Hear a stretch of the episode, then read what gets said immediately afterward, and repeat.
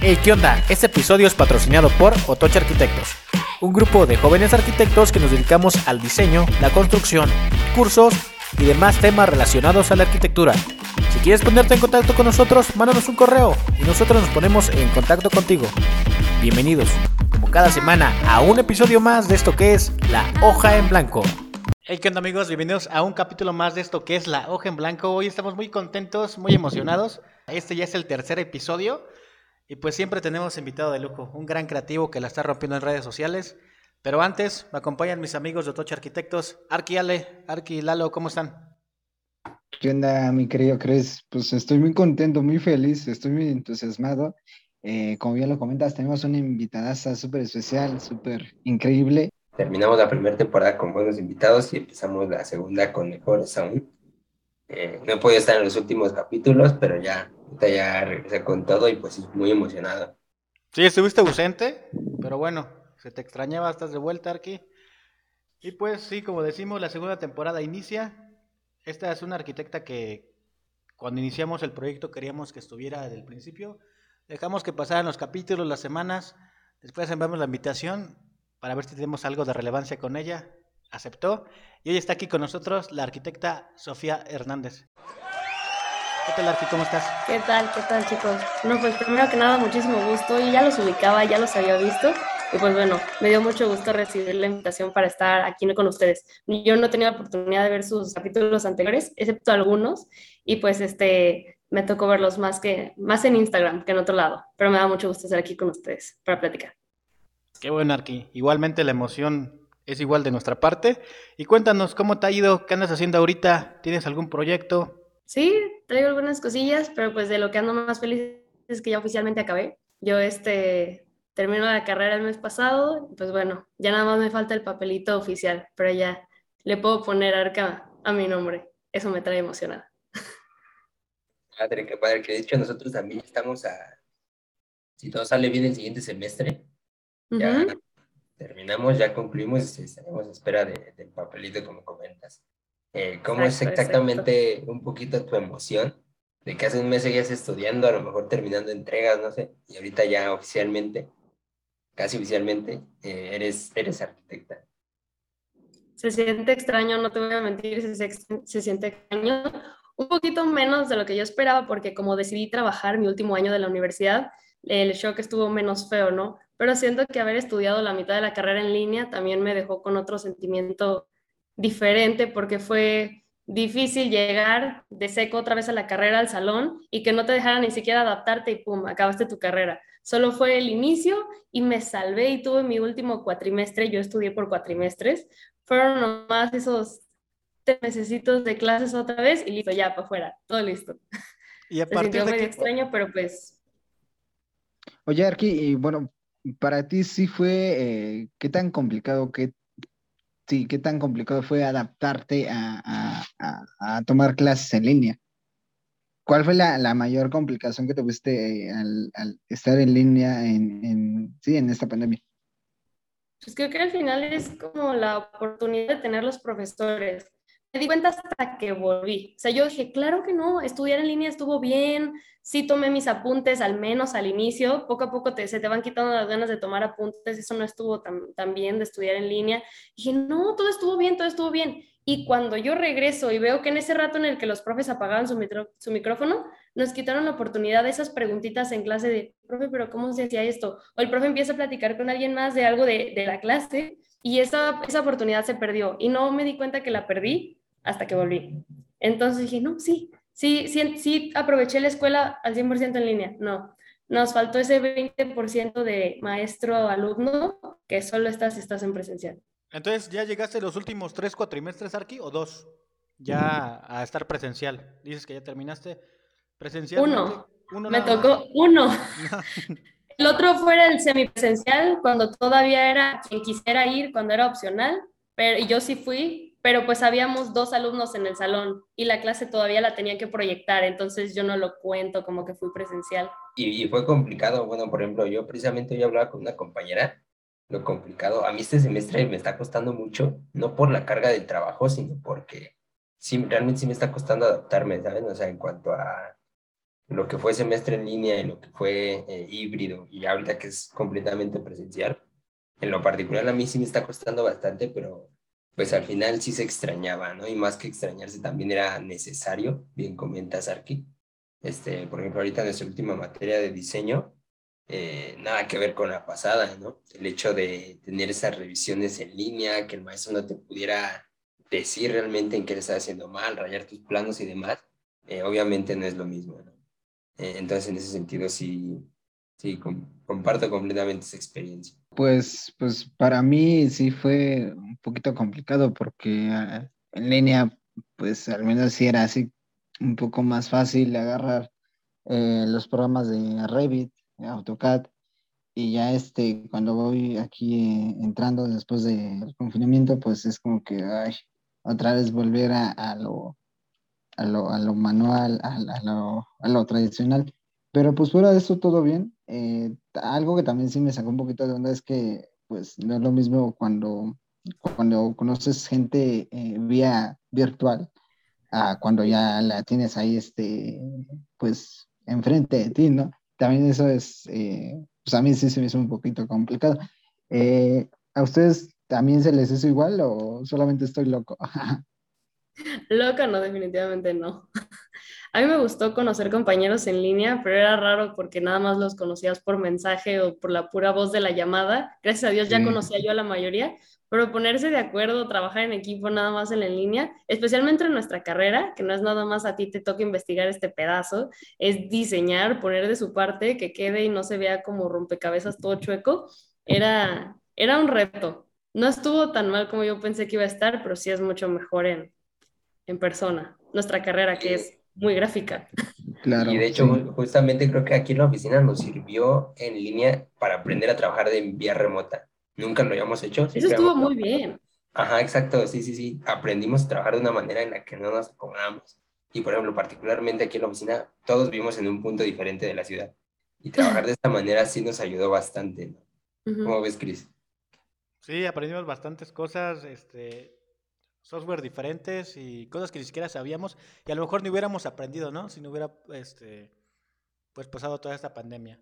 Y recapitulando, Arki, ahorita ya estás al final, ya terminaste todo este proceso, cuatro o cinco años.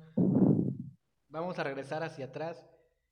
¿Cómo fue, ¿cómo fue que, que, creció ese amor por la arquitectura? ¿Desde niña sabías que, que ibas encaminada a eso? Tal vez más adolescente, ¿tuviste algún familiar que estudiara arquitectura? ¿Algún, o caíste en la carrera por accidente también puede ser? Cuéntanos, por favor. No, a mí, me da risa platicarles que yo estudié arquitectura porque me obligaron. A ver. Mi, mi papá es ingeniero. Entonces, a mí me obligaron a estudiar la carrera. ¿Por qué? Porque mi papá es ingeniero y desde un inicio eh, nos dijo que, que, estudiáramos algo que tuviera que ver más o menos con su área. Yo no sabía qué quería hacer cuando era chica, nunca tuve como un sueño en específico, no sabía qué quería hacer. Yo ya había visto arquitectura, pero como me habían dicho que estudiar arquitectura, la taché por completo. Yo quería estudiar psicología y estuve determinada años a estudiar psicología. Me leí libros, tomé un diplomado de psicoanálisis, hice un chorro de cosas y al final dije, no, pero si sí me gusta, le investigué tantito y me encantó. Entonces terminé estudiando la carrera que me dijo mi papá, si no estudias arquitectura no te voy a pagar otra.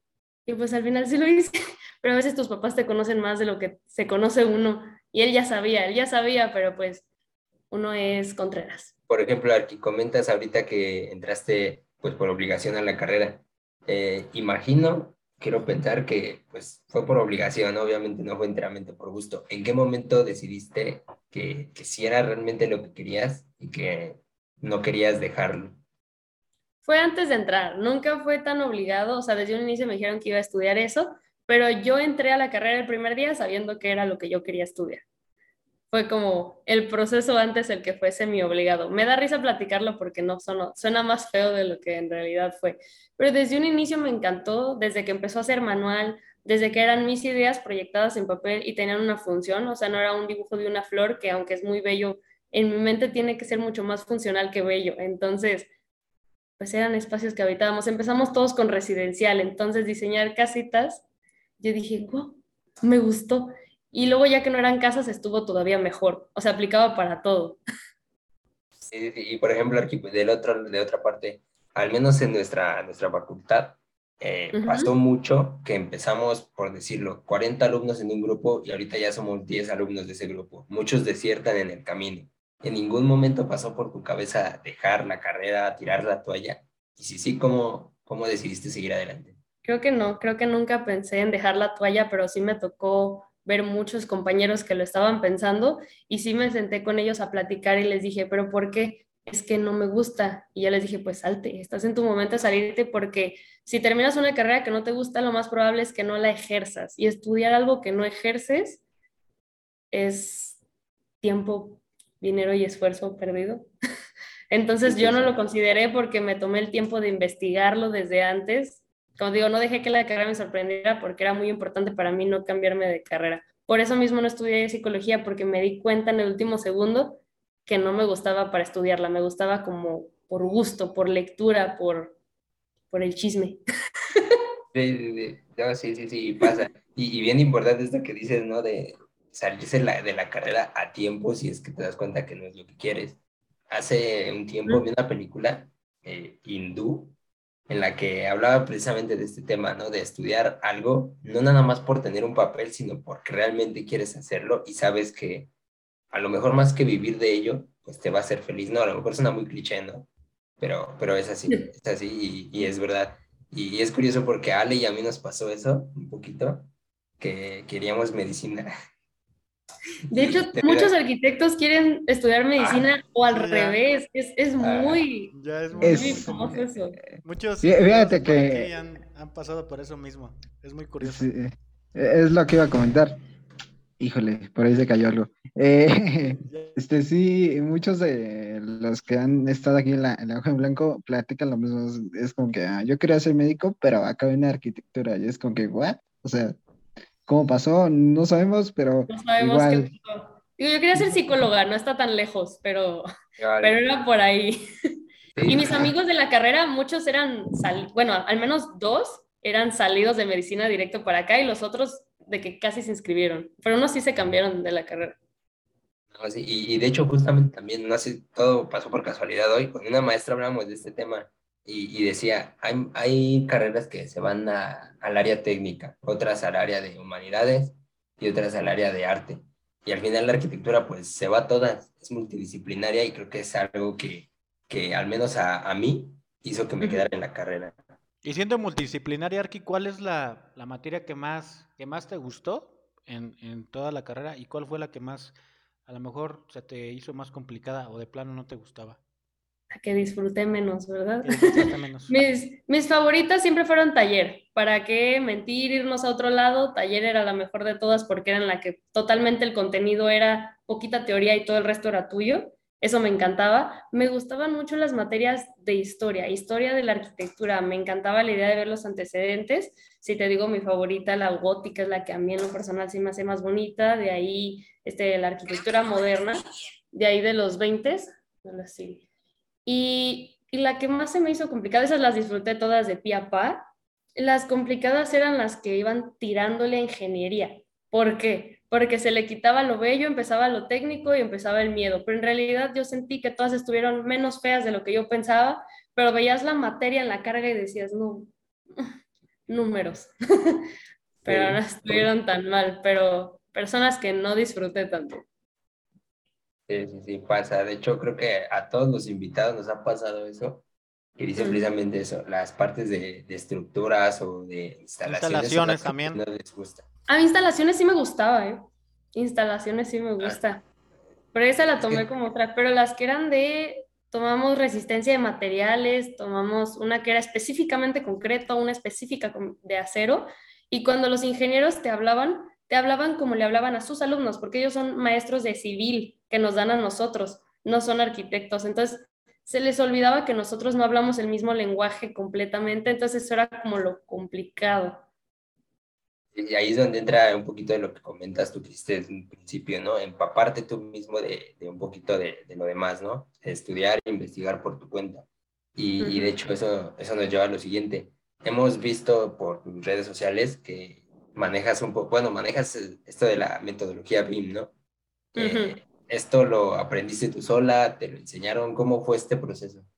Pues sí, tuvo que ser por mi cuenta. No, yo no investigué todos los programas desde un inicio, entonces yo entré aprendiendo AutoCAD, aprendiendo SketchUp, y cuando llegamos a Revit dije, ¿no nos van a dar Revit? No, no damos Revit. Yo, ¿qué? Cuando, cuando entraste, cuando entraste, antes de entrar a la carrera, ¿ya sabías AutoCAD y SketchUp? No, al revés. Ah. Investigué todo, pero no, no, me di a la tarea de aprender a utilizar el software. Dije, ay, pero me lo van a enseñar en la carrera.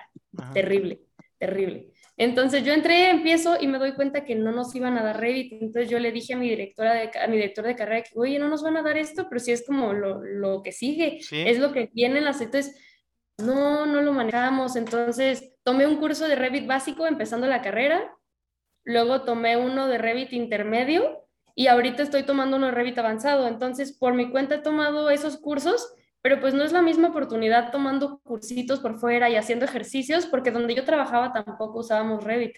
Entonces, pues tuvo que ser por mi cuenta y ahorita que yo ya estoy buscando otra oportunidad, yo ya traigo esa herramienta, pero mi generación no tuvo ninguna especie de entrenamiento BIM whatsoever, nada. ¿Y qué tan Hasta ahorita la generación de alumnos que yo les di pues mucho, porque yo sé lo que me está costando trabajo a mí y dije, si me hubiera esperado hasta hoy a quererme entrenar a usar una plataforma BIM, pues no, de aquí a que me contraten, de aquí a que aprendo. Entonces me hace muy relevante. No, y también este, tomando en cuenta que, que ya este, pues es por normativa, bueno, y se escucha, ¿no? Que en futuros proyectos ya puro BIM, puro BIM. Puro BIM. Ya AutoCAD ya es como que, bueno, es parte de la evolución, ¿no? Y creo que algo que hay que recalcar es que para, para todas las personas que nos están escuchando, pues empezar a tomar cursitos, empezar a ver videos en YouTube, empezar a adentrarnos en, en el mundo BIM, porque es muy complejo. Se maneja bastante información. Sí, pero las herramientas están muy fáciles de digerir, suena, todo suena más feo de lejos. Las herramientas BIM tienen, pongámoslo así, muchos botones pero está mucho más sencillo que ponerse a diseñarlo y dibujarlo en AutoCAD. ¿Qué tan importante para ti, Arqui, es ser autodidacta conforme a este ejemplo? Porque igualmente nosotros este, tuvimos que aprender muchos programas, mucho software por nuestra cuenta. Entonces, para el estudiante que a veces se siente frustrado, eh, ¿tú qué le recomiendas? ¿Que, ¿Que, se quede así con, con, la, pues con lo que le dejan en, en el salón de clases o que investigue por su cuenta? La universidad yo digo esto mucho, va a ser el mejor intento por dejarte preparado y va a fallar en todos los intentos. La universidad al final va a ser como un curso introductorio de cuatro años sobre tu vida profesional. Entonces, la universidad de YouTube es tu mejor amigo doméstica si le estás invirtiendo y cursos en presencial después. O al mismo tiempo si tienes esa capacidad de inversión cuando eres estudiante porque uno es pobre. Entonces, en ese orden y no, no quedarse nada más con la universidad. Además, bien importante eso que comentas y algo que hemos repetido también muchísimo es que tenemos afortunadamente esa generación el Internet. Tenemos YouTube, por ejemplo, esta Doméstica, que es una de las plataformas más conocidas, más útiles y más eficientes en esta parte de cursos. Y realmente sí hay mucho material, o sea, desde libros eh, sí, virtuales y demás, o sea, hay muchísimo y creo que es algo que, que debemos de aprovechar y saber cómo aprovechar. Sí, porque lo tienen en la mano. Como algo personal, o sea, yo dije, si ya, si ya tengo esta plataforma, ya tengo los seguidores, ¿por qué no? Yo encontré una biblioteca de libros de arquitectura que era totalmente gratuita, entonces yo tengo un video de TikTok donde el que lo vea, le digo que me mande mensaje y seguido me llegan mensajes pidiéndome la biblioteca y yo se las paso. Yo trabajaba, trabajo con una escuela de, metodología BIM y programas de arquitectura, entonces yo les mando que vean esos cursos, amigos míos dan cursos y yo también grabé un curso que no es de software, es como para entrenarse para estudiar arquitectura y está todo en línea, entonces yo les digo, mándenme mensaje, cualquier curso que necesiten, libro que necesiten, si ya lo tenemos en la mano y se los podemos facilitar, yo se los doy, nada más escríbanme por ahí. ¿Y cómo te contactaron para, para trabajar ahí, Arqui? Por, por la página que tú tienes en, en, TikTok, porque también eres creadora de contenido también, o sea, haces muchísimas cosas. Sí, me, me, ha, agradado hacer más cosas. Sí, estas personas que se llama Grid Studio, así se llama la escuela, me vieron ahí, me mandaron un mensaje y la colaboración empezó más bien haciendo como videos sobre sus cursos y yo tomaba sus cursos este, como alumno regular. Pero e, ese era ese intercambio. Ya después se hizo más formal, yo les creaba contenido, hacíamos otro tipo de colaboraciones, pero todo fue por TikTok. TikTok fue mi hada madrina de la pandemia. Como creadora de, contenido, ¿qué tan difícil es eh, lidiar con, bueno, no sé si lidiar, sino más bien organizar, porque este, o sea, nos comentas que trabajas, nos comentas que, que también estudiabas y es como que, wow, o sea, esta chava hace un montón de cosas y a mí a puras penas me alcanza el tiempo para, para, pues, para hacer las mías. ¿Qué tan difícil o qué tan complicado es tu día? O sea, porque estamos de acuerdo de que para hacer un TikTok tienes que tener previamente una investigación. ¿Cómo, cómo, lo, lo, lo, llevas a cabo tú? Ok, este, como dice mi mamá, todo cabe en un jarrito si lo sabes acomodar. Tampoco me voy a declarar como una persona experta en la organización. Se ve mucho más organizado por fuera que como en realidad estamos acá. Pero pues en realidad como yo vivía mi día es que iba a trabajar en las mañanas, eh, estudiaba en las tardes y en ese pedacito que tenía en medio era cuando grababa. Todos los TikToks llevan una investigación, pero yo no llevaba como de mi propio contenido. El de la empresa sí había un calendario. Pero de mi propio contenido no llevaba yo un calendario. Yo aprendía algo un día o me acordaba y lo grababa. Aprendo algo y lo grabo, aprendo algo y lo grabo. Entonces yo ya tenía oportunidad de lo que iba llegando hacia mí, lo iba redirigiendo hacia, hacia mi canal algo así lo estaba haciendo yo, entonces aprovechaba lo que me llegaba a mí. Entonces era así como información que captabas, información que la grabas. Y así sí, mismo. O que me acordaba, o que me tocaba explicárselo a alguien y dije, ya se lo explicó un compañero, ¿por qué no explicárselo a todos? Iba y lo grababa.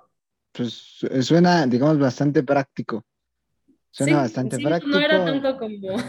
Como que agendabas ahí, ahora voy a hablar de ese tema y del otro, sino que salía como que Sí, no, no, hay, no había una planeación, es lo más desorganizado que te puedes encontrar. O se me ocurrió algo gracioso y lo grababa.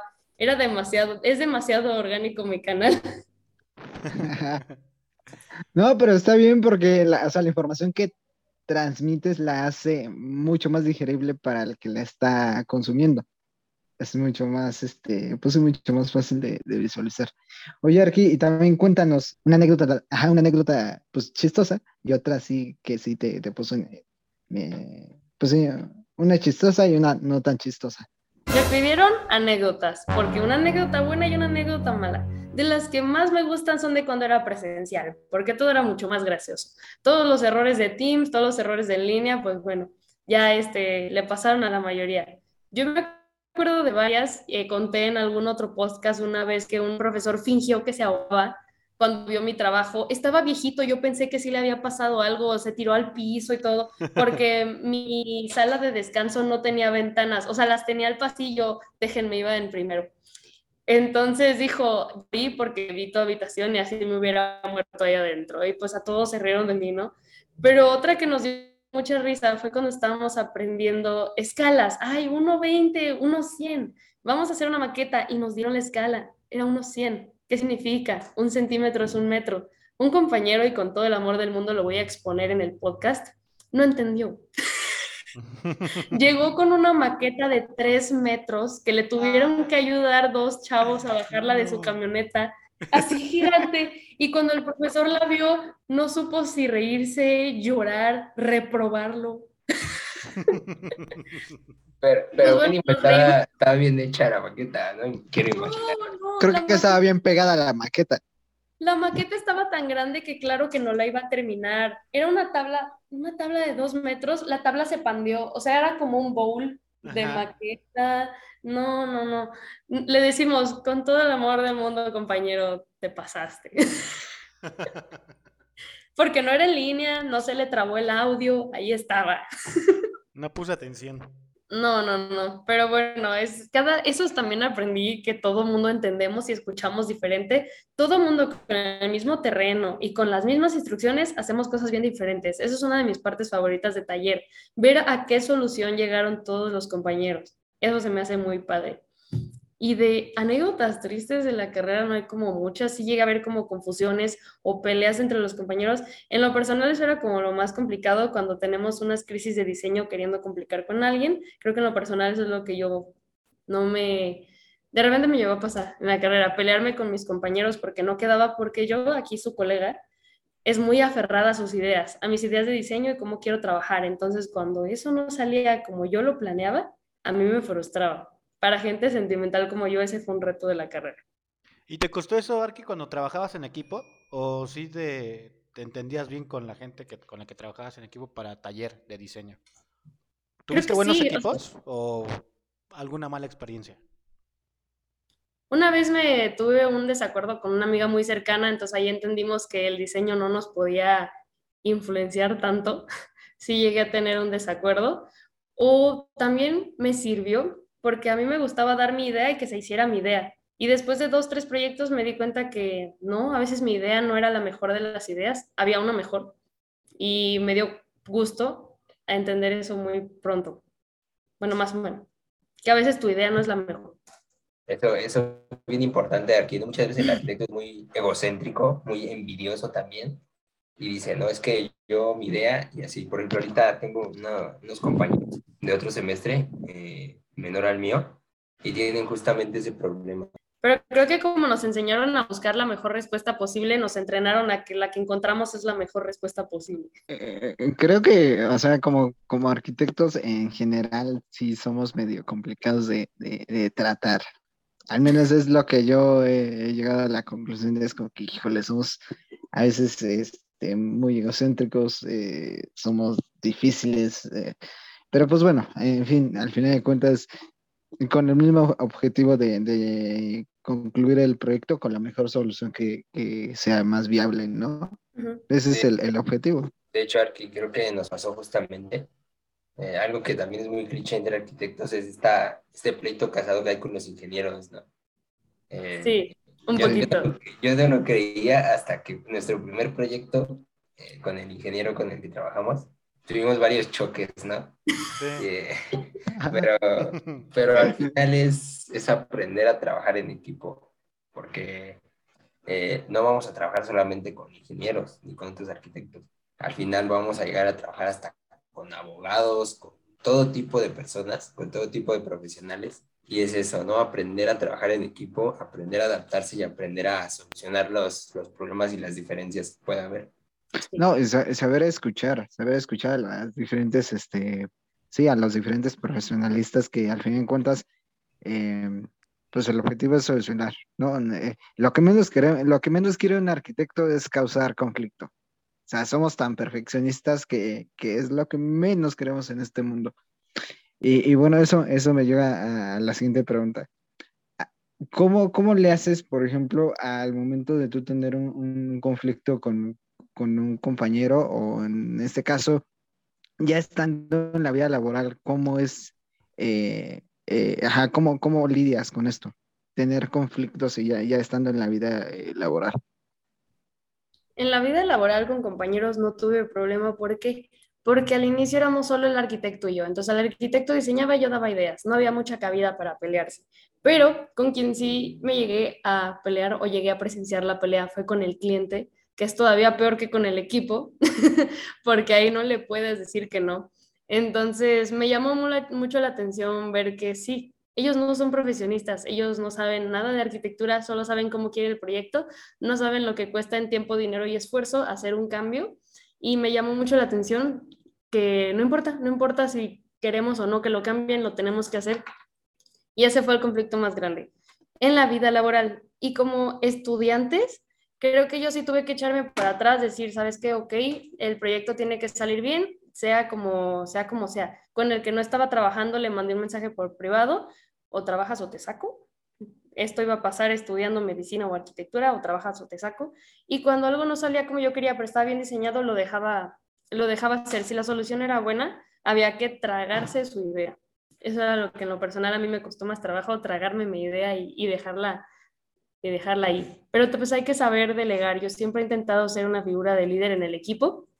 ¿Por qué? Porque me gusta pero cuando uno se hace para atrás y deja que alguien más lidere o hablemos las ideas, es cuando de verdad florece, florece un equipo.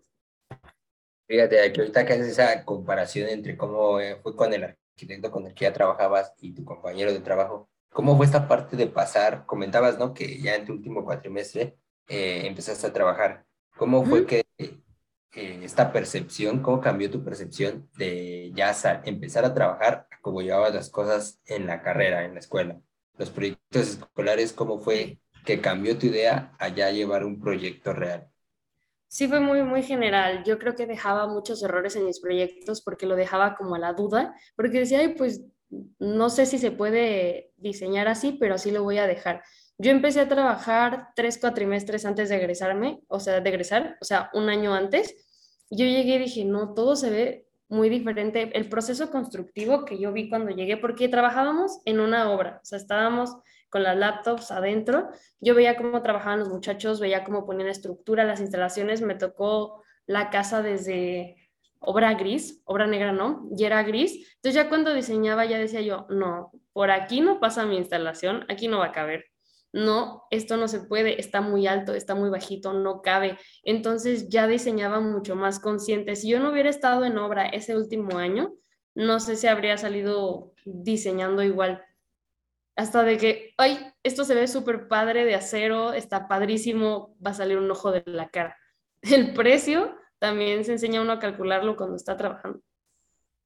Arki, ¿crees que es importante precisamente esto, estudiar mientras más bien, perdón, trabajar mientras estás estudiando, porque te cambió la forma de ver pues la arquitectura. Mucho. Yo me arrepiento mucho de no haber comenzado a trabajar antes. Yo comencé a trabajar hasta que ya me tocaban las prácticas profesionales de la escuela, o sea, ya que tenías que, y seguí trabajando hasta cuando ya no teníamos que, pero desde un inicio a mí mi papá, el señor ingeniero, me dijo, tienes que empezar a trabajar desde, desde que empezaste. Yo, no, papá, no sé nada. ¿Cómo voy a ir a hacer el oso a un despacho si no sé nada? Ese era el momento perfecto para ir a hacer el oso cuando no sabías nada, porque tenías, no la excusa, pero pues de que voy en segundo. Claro que no sé hacer, pero si te, estar ahí de chismoso en el despacho, imprimiendo los planos, que te, te enseñen a leerlos, que estés viendo cómo hacen los renders, eso era oro molido que yo no tomé.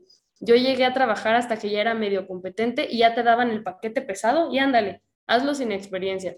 Y seguí trabajando y ese año me sirvió muchísimo de estar trabajando, que si hubiera empezado desde antes, tal vez habría salido menos, habría tenido menos tiempo, habría tenido que hacer más apuradas mis cosas de la escuela, pero no importa si en el trabajo de la escuela sacas 8, porque siempre y cuando tengas una calificación aprobatoria está bien, porque lo que necesitas quedarte es la experiencia. Yo soy súper matada, soy, se suena muy hipócrita de mi parte decir que no importan las calificaciones. Yo iba y peleaba mi 10, pero egresada ya les puedo decir que no era tan importante. Sí, justamente, justamente eso, ¿no, Arqui? Eh, lo practicamos precisamente también con el arquitecto Rafael Espejel, que estuvo un invitado. Esta parte de que en algún momento nosotros tuvimos un debate en una clase en la que unos compañeros y compañeras nos decían, no, es cómo es que puedes tomar un proyecto si todavía eres estudiante, no, no es correcto, decían. Pero pues al final lo comentó el arquitecto y estuvimos de acuerdo, ¿no? Eh, en algún momento vas a tener que dar el primer paso. Y qué mejor que sea cuando todavía estás eh, aprendiendo en la escuela. Sí, sí, recuerdo. Sí, que, claro que sí, perfectamente. Que no, no era viable, ¿no? Que, porque precisamente se enteraron que estábamos llevando un proyecto, creo. Y fue como que nos dijeron que cómo no. ¿Y qué estaban haciendo? Si se puede saber. en ese momento estábamos haciendo lo de Casa Esmeralda, ¿no? Era un proyecto pequeño.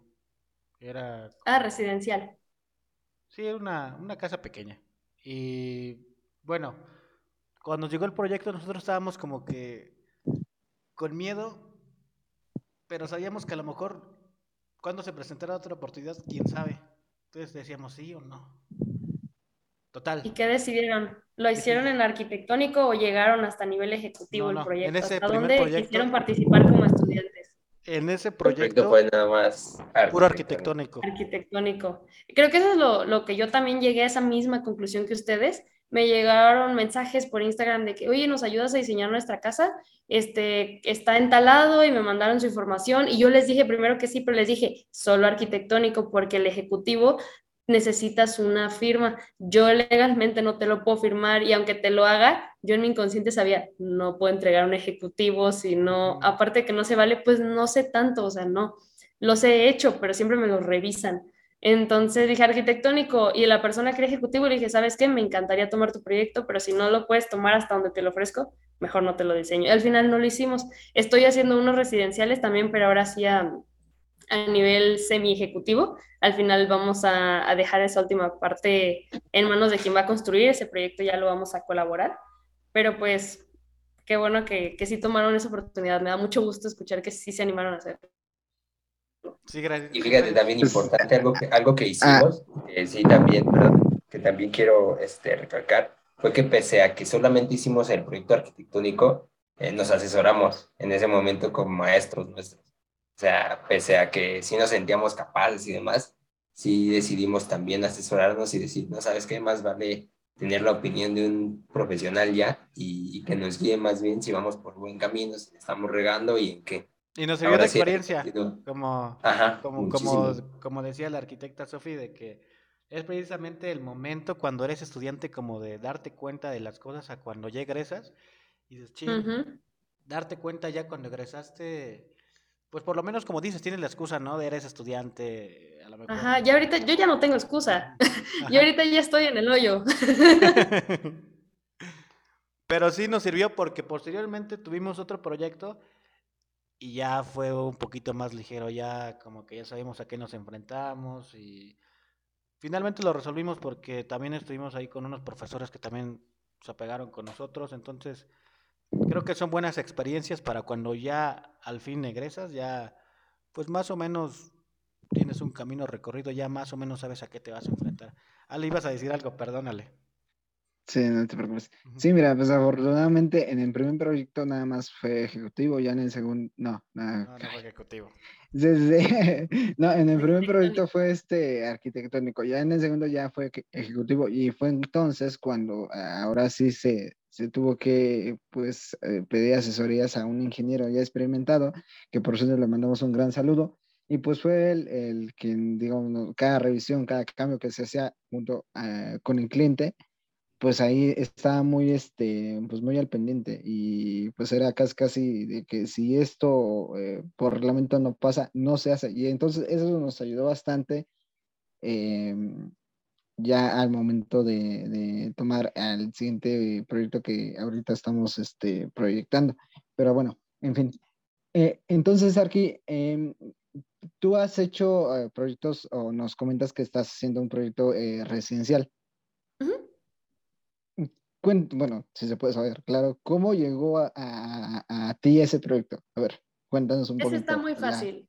Mi papá es señor ingeniero. En su momento tenía este un terreno y me dijo, ¿sabes qué? Pues ya que termines de estudiar, me lo, me lo haces y pues eso es lo que estoy haciendo. Ese sí no fue como por fuera, pero el de más ejecutivo que sí me ha tocado hecho y construir fue con el arquitecto con el que trabajaba. Esos sí fueron muy gratificantes porque como solo éramos él y yo y algunos practicantes que iban y venían, pues sí me tocó diseñar, sí me tocó hacer ejecutivo, me tocó que lo que yo diseñé se construyera, entonces era mi hijo. Lo primero que yo diseñé y se construyó fue un baño. Me dijeron, ¿sabes qué? Me hizo un boceto en un cuaderno y me dijo, échatelo en AutoCAD, mándamelo, lo imprimimos y se lo damos a los muchachos. Eso pasó, el baño se construyó y es mi hijo. Está allá en Pinar de la Venta. Qué padre, ¿no? Ah, ajá, sí, sí. No, por ejemplo, aquí, aquí hay una pequeña diferencia de que cuando tuvimos el, el, segundo proyecto, yo al menos sí lo, lo llamé como el pequeño gran monstruo, porque era así como que, o sea, lo, ¿cómo decirlo? Suena un poquito raro, pero lo, lo, lo, lo, haces con el cariño y con el amor que es como un hijo. Tal vez... Sí, salió de ti, ahí está. Raro, es raro, tal vez me entiendan, tal, vez no, no lo sé, pero, pero en fin. Completamente, y me lleva a lo que iba a preguntar la arquitecta ¿Cómo fue esa emoción de ver tu primer proyecto ya construido? A ver, pese a que haya sido un baño, eh, tú lo viste en papel, tú lo viste en computadora y luego ya verlo construido. ¿Cómo fue esa sensación? ¿Cómo fue esa emoción? Fue muy emocionante, más por el área constructiva. Creo que siempre entendí lo del diseño porque ya el diseño era una parte de mi vida. Desde el bachillerato yo lo tomé en diseño gráfico, entonces ya tenía muy en mente lo plástico, pero lo constructivo, las dalas, los ladrillos, cuánto, eso primero que yo dibujé era un detalle constructivo era, este, era sobre una viga de acero y tenía que tener la dala y la ventana. Y yo hice todo ese detalle y ni siquiera sabía si lo había entendido muy bien. Y hasta que lo vi construido dije, ah, claro, así se hacía. Entonces fue una revelación muy bonita. Ya después, este, mi segunda foto que está ahorita en mi Instagram es una cabaña esa cabaña sí la, casi casi la diseñamos mitad y mitad, yo lo dibujé todo y esa cabaña ya la van a entregar este año. Ya la vi con sus ventanas terminada, ya nada más le falta de que la limpien y la barran y esa sí la siento como mi medio hijo, porque mm, esa sí era la casa completa. Estuve en todo el proyecto y estoy muy emocionada de poder ir y, verla. Es una cabaña que está allá en, en Mazamitla. Que ver cuándo nos invitas a dar el, Sí, el, el estreno de, de, la obra, ¿no? A ver cuándo. La sesión de fotos, la sesión de fotos. la sesión de fotos, claro, sí. Ay, sí. Me, me, encanta la fotografía. No he tenido tanta oportunidad de hacerla ya desde que sabía. Yo sabía tomar fotos desde la prepa, pero fotografía arquitectónica, tristemente, no he tenido tanta oportunidad. De hecho, hay fotos mías tomadas en Arch Daily. Si las buscan, déjenles digo cómo las van a encontrar. A ver, a ver, pasan. Este, el proyecto se llama Proyecto de Bajareque. Es aquí en la barranca de Huentitán y van a ver una casita que tiene así como palitos de bambú. Es una foto así en perspectiva. La van a ver y ahí dice abajo fotografía de Sofía Hernández. Órale. Oye, muchas felicidades. Y bueno, y cuando no haces arquitectura, ¿cuáles son tus hobbies? Yo hago y vendo bolsas. Soy costurera por hobby. ¿En serio? Sí, de la pandemia para acá yo estaba totalmente en contra de los cubrebocas de plástico porque contaminaban, te sacaban granos. Yo le dije, mamá, yo no quiero, dime cómo se usa tu máquina de coser. Me enseñó tantito, fui, compré mis telas a Parisina y desde entonces a mí me encanta lo, lo japonés, entonces mezclé la costura, entonces hago bolsas tipo japonés, de muñeca y de mano y cubrebocas de tela y pues ahí tengo mi negocio, las mando por Vallarta o las vendo aquí. Y pues eso hago cuando no soy arquitecta. Ah, está súper padre, Arqui. Igual tienes las promociones ahí por las redes. Las, las... A sí, sí. Tengo un Instagram especial para eso. Ah, Se llama artdesign.so. Tampoco fui muy creativa con el nombre, pero, pero ahí está. Ahí si quieren, luego se los, se los comparto para que las puedan ver. Sí, estaría perfecto. Claro que sí, Arqui. Oye, y bueno, ¿qué, qué música escuchas al momento de, diseñar o trabajar? Rock, bala. Sí, claro. ¿Quieres la verdad o la mentira que podemos escuchar? La verdad, la verdad. La verdad, la cuéntanos. La verdad, la verdad, así el, el reggaetón del viejito. Esa es la música perfecta para diseñar. No hay otra, perdón, no hay otra banda tal vez. Pero si queremos hablar de proceso creativo y vernos profesionales, Soundtrack de películas sin letra. La música de las películas, pero sin la letra, es lo que, lo que ayuda a concentrarse. Olvidémonos de mi, de mi comentario honesto de hace rato. no, está bien, digo, en, en, en ¿cómo, se, ¿cómo es el dicho? En género se rompen gustos. Está perfecto. estos podcasts son profesionales, yo siempre les digo la verdad. Teníamos un arquitecto que nos decía, chicos, toca diseñar así en clase, agárrense una chelita, pónganse su música, apaguen su micrófono, aquí vamos a ponernos bien a gusto, él fumando. Al final, Entonces, yo podría hablar así, pero decir, eres una dama y eres profesional. Se me olvida, se me olvida.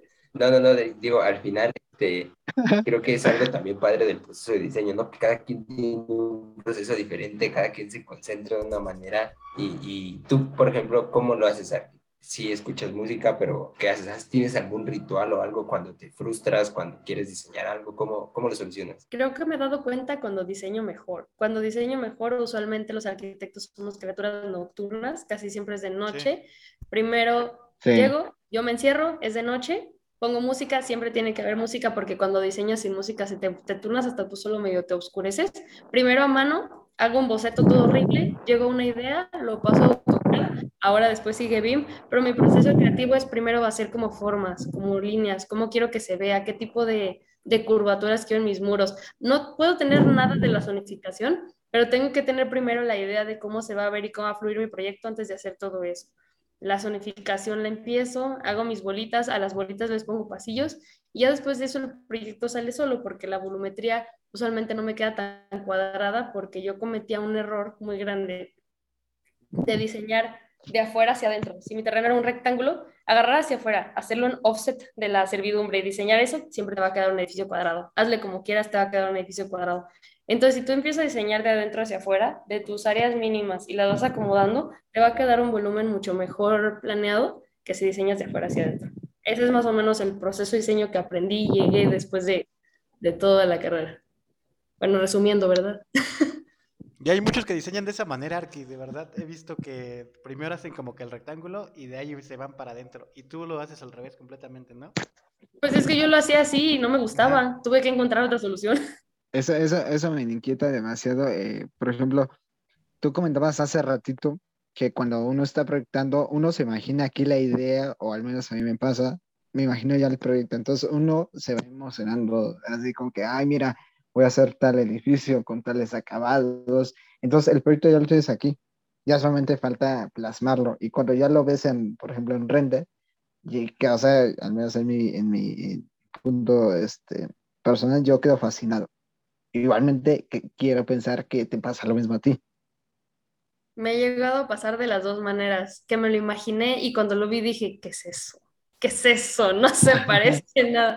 Me ha llegado a pasar mucho, pero también sí ha llegado a pasar que me lo imagino, lo termino y excelso, excelso. Creo que depende mucho de, de qué tanto lo planeas o lo haces, pero, pero me ha llegado a pasar. ¿Y cuál es tu proyecto favorito, Arki, de cuando ibas en la escuela? Tu, proyecto tu proyecto favorito de taller que dijiste, no manches, este sí me quedó de lujo.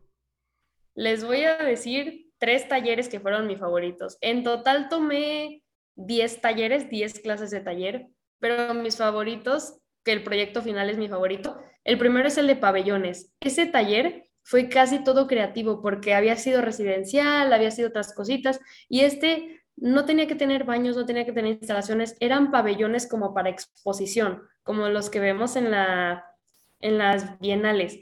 Entonces, yo en ese me tocó creo que hacer uno mexicano, hice un agave que daba la vuelta, en otro taller creo que hice un pabellón que era como un caleidoscopio, que eran habitaciones con las cinco emociones básicas, combiné la psicología con lo que yo sabía. Ese fue mi taller favorito y creo que ese pabellón del Ekman Eye le puse yo. Fue mi primer proyecto favorito. Luego, otro taller fue la primera vez que hicimos edificios y fue uno que hice con mi, con mi compañera, como mejor amiga de la carrera, con la que siempre me he hallado para diseñar. Diseñamos una torre residencial de más o menos ocho niveles y le pusimos taravilla. El concepto era que fuera un nido, edificio, un hogar para aves. Las terrazas nos quedaron con huecos. Yo quedé enamorada de ese proyecto y estoy súper segura que era funcional porque lo diseñamos con todos los criterios que habíamos aprendido en nuestros trabajos, porque ya habíamos trabajado. Entonces ese es mi favorito después del pabellón. Y el último, pues claramente mi tesis, porque es el proyecto en el que sé dónde están todos mis errores y ya sé solucionarlos. Al final el proyecto no me terminó de gustar por un error muy elemental que no voy a ventanear, pero, pero fue el proyecto el que más aprendí porque era muy grande, muy grande y lo hice yo sola. Entonces estoy muy orgullosa de todo el aprendizaje de ese proyecto. Y ese proyecto no, no vemos en tus redes sociales, ¿verdad, Arki? No, no hay ninguna fotografía, un render. Es que ese me quedó muy bien porque está bien planeado, pero lo que me pasó fue que hice exactamente lo que les dije que no hicieran. Diseñé de afuera hacia adentro. ¿Qué fue lo que pasó? Era un centro urbano, tenía centro comercial, tenía un circuito como el de Andares, tenía departamentos, tenía una torre de amenidades, era muy grande. Entonces, yo hice mi zonificación y empecé con todo lo de alrededor y dejé los departamentos al final. ¿Qué pasó? Me quedó una planta de departamentos muy grande. Yo la empiezo a diseñar muy tranquila, me tomé mi tiempo y cuando ya tenía el tiempo contado me di cuenta que me habían quedado demasiados departamentos por planta, pero ya era muy tarde en tiempo para cambiarlo. Entonces, si yo hubiera tenido tiempo, habría hecho cuatro torres diferentes, cada una con su elevador. Y al final, por tiempo, hice una sola torre gigante. Entonces, ese chorizo no me enorgullece. Está bien diseñado, sí funciona, pero nunca han visto un chorizo de ese tamaño, sí, en ningún lado. Entonces, por eso no lo publico tanto en planos, porque se ve raro. Pero, pero como soy consciente de dónde están mis errores, por eso estoy orgullosa, porque no dejé ningún error olvidado, sé dónde están. Sea, por ejemplo, aquí no, no has tenido el piquetito de, por ejemplo, a lo mejor algún proyecto de, de tus primeros talleres, eh, mejorarlo o volverlo a retomar. Por ejemplo, a mí me pasó también, eh, hace unos talleres, he visto uno de mis proyectos que quedó no muy bien, no me encantó. y, he dicho, un día que tenga tiempo lo voy a mejorar, ya no por entregarlo, obviamente, nada más por, por mí, por ver qué puedo mejorar. No sé si te ha pasado a ti, si lo has hecho o si te gustaría hacerlo. Creo que sí, pero creo que no lo he hecho conscientemente porque he sacado mis maquetas y las he vuelto a ver y no me he puesto físicamente a mejorarlo, pero sí de que mm, le hubiera puesto la cama del otro lado. O sea, sí lo he hecho, sí lo he hecho, pero como a criticarme yo sola. De que lo veo y digo, mm, mm, no, pero no me he puesto a moverlo. Pero, por ejemplo, o sea, sí, sí te ha dado así como que la curiosidad de modificarle tan, que sea tantito, digo, para mostrarlo ante, ante las redes sociales. No. ¿No? Ah, bueno. Ah, bueno. Ah, ok. Prefiero comenzar uno nuevo con lo que aprendí del pasado. Siento que estar parchando un proyecto con errores me llama menos la atención que dije, ¿sabes qué? Tuve estos cinco errores, voy a hacer otro proyecto por mi cuenta. Eso sí, hago proyectos que no son de la escuela por mi cuenta, me pongo a diseñarlos, a hacerlos, todos a medias porque son como ejercicios, pero hago algo nuevo con lo que vi que estaba mal en el otro. Y al final todo eso pues nos va a servir para, para ir mejorando, ¿no? Y ver los errores y pues ya no cometerlos o tratar de ya no cometerlos.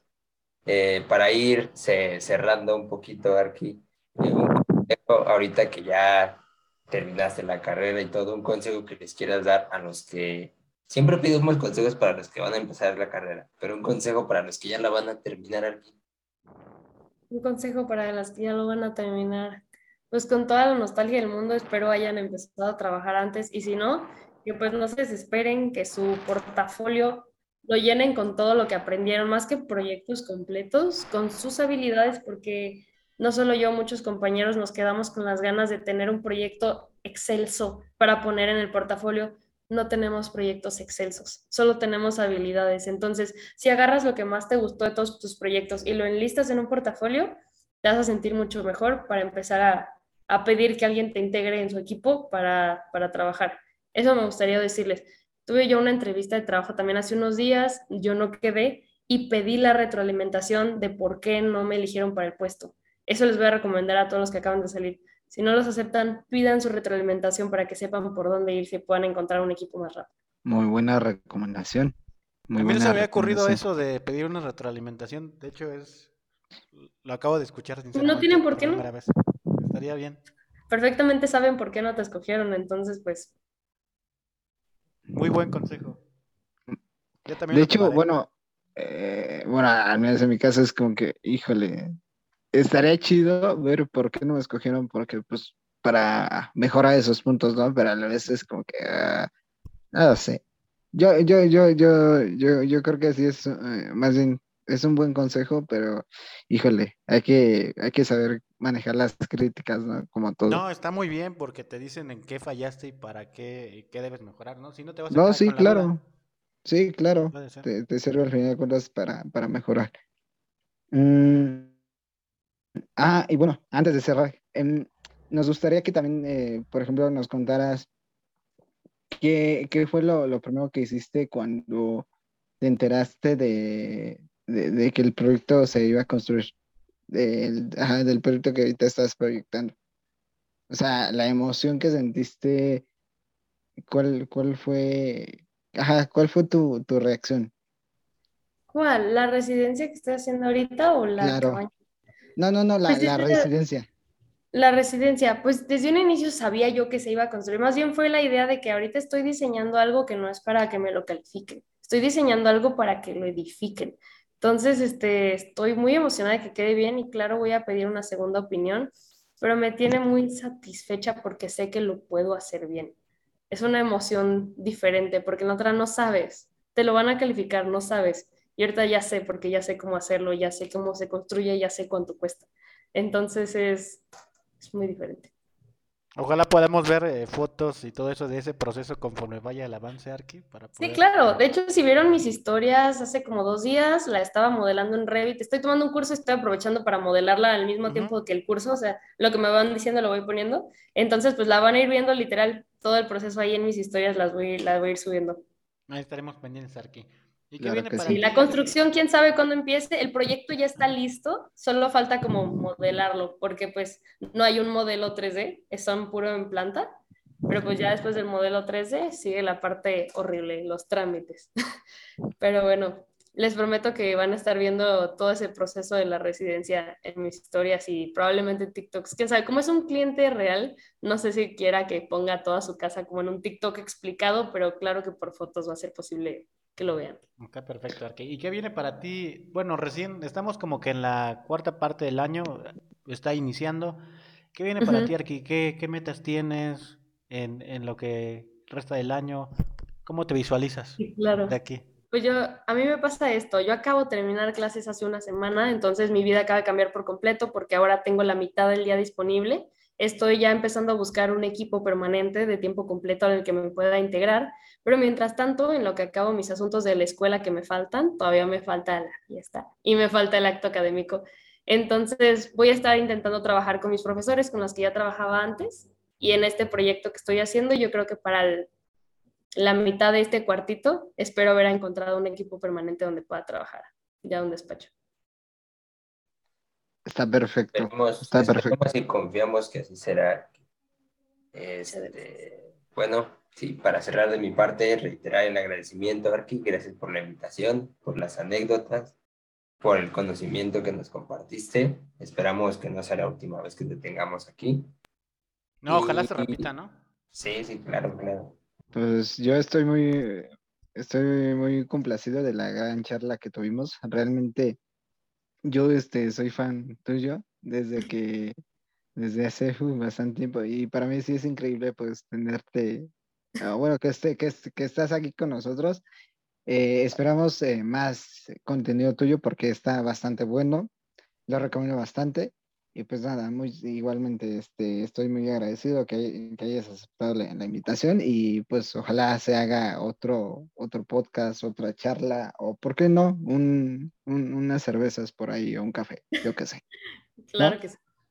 Perfecto. Igual que mis compañeros, muy complacido con, con tu presencia, Arki. Igual estoy emocionado porque te veíamos este, ahí en, en TikTok y verte aquí con nosotros charlando sobre pues todos tus proyectos, todo lo que tienes en mente.